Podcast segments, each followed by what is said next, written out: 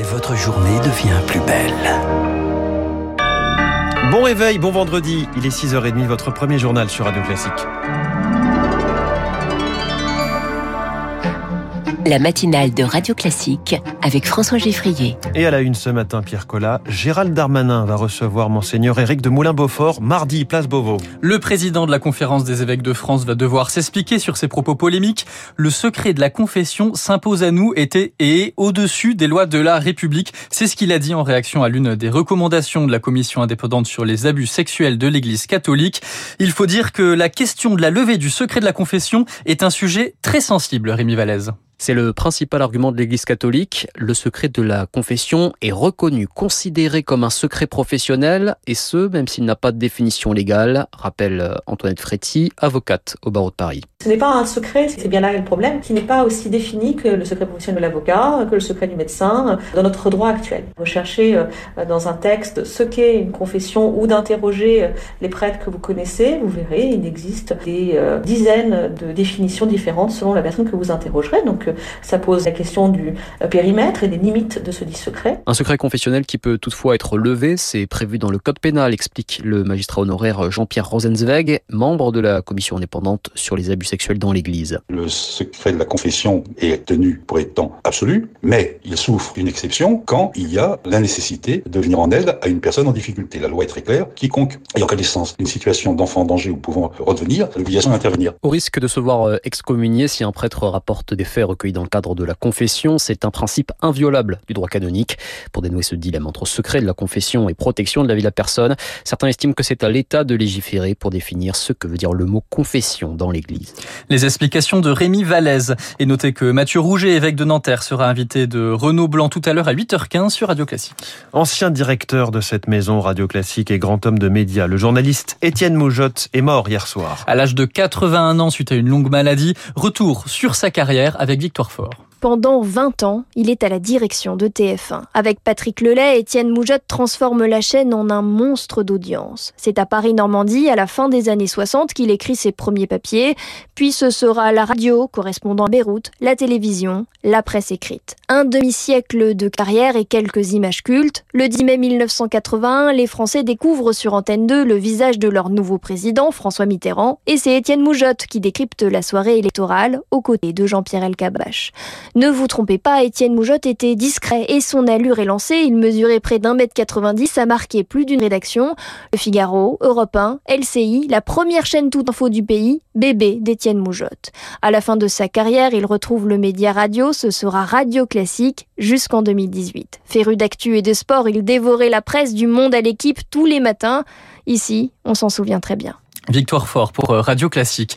Les Marseillais ont rendu hommage hier sur euh, la pelouse du stade Vélodrome à Bernard Tapie, décédé dimanche dernier.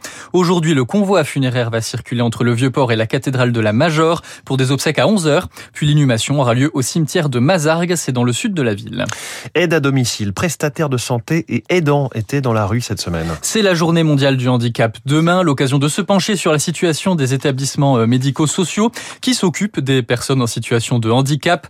Certains renvoient leurs résidents vers des hôpitaux ou carrément dans leur famille. Ils sont débordés par le manque de personnel qui mène parfois à des situations dramatiques. Écoutez Michel Kessler, dans l'un des centres qu'il gère en Gironde, trois personnes en état végétatif chronique sont décédées le mois dernier. Il nous manque 50% du personnel euh, actuellement, donc on travaille en flux tendu.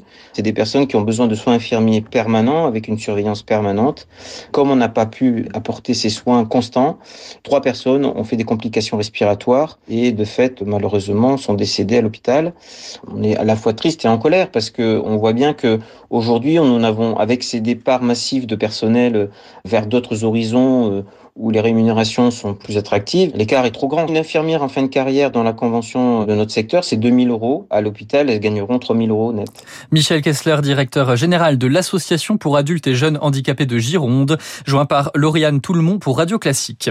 1000 euros de prime pour euh, des demandeurs d'emploi de longue durée, c'est ce qu'a annoncé la ministre du Travail hier. Elisabeth Borne explique que cette prime concernera ceux qui se, qui se forment sur les métiers qui recrutent, la moitié au début, l'autre moitié à la fin de la formation. Centrale Supélec sous le choc après l'ouverture d'une enquête pour des cas d'harcèlement, d'agression sexuelle et de viol. Plus d'une centaine de témoignages ont été recensés suite à une étude auprès de 2386 élèves de l'école. Tous ont eu lieu sur l'année scolaire 2020-2021. Plus de 9 étudiants sur 10 déclarent que leur agresseur était un autre élève. À Montpellier, aujourd'hui, un sommet France-Afrique sans président africain. Emmanuel Macron a choisi de privilégier la société civile. Plus de 3000 participants sont donc attendus dans l'Hérault. Beaucoup de jeunes et d'entrepreneurs, des représentants euh, du monde culturel, associatif et économique. Un sommet sans chef d'État africain, donc à un moment où la France connaît une crise diplomatique avec le Mali. Écoutez les explications du général Jérôme Pellistrandi, rédacteur en chef de la revue Défense nationale. La France, mais aussi ses partenaires européens et africains, ont fourni de gros efforts pour reconstituer l'armée malienne. Mais de l'autre côté, tous les efforts ne sont pas faits. La France est très présente, elle soutient, mais il y a des ambiguïtés du côté malien, notamment les déclarations du Premier ministre par intérim disant que la France abandonnait en plein vol le Mali, perçu comme une provocation. Et il semblerait que le gouvernement malien discute avec euh, un groupe de mercenaires russes, le groupe Wagner, et qui pose donc un problème fondamental pour la France. Jérôme Pellistrandi, rédacteur en chef de la revue Défense nationale, joint par Marc Tédé pour Radio Classique. Match d'anthologie hier entre la France et la Belgique en football. À la mi-temps, les Diables Rouges mènent 2-0. En deuxième période, but de Benzema, Mbappé et Hernandez. Les Bleus s'imposent donc finalement 3-2. La France affrontera donc l'Espagne en finale de la Ligue des Champions, des Nations, pardon. Ce sera dimanche soir. Je note que vous avez dit football. J'ai dit football, oui. Façon guignol de l'info. Merci beaucoup. C'était le journal de 6h30 signé Pierre Collat. Un premier coup d'œil à la.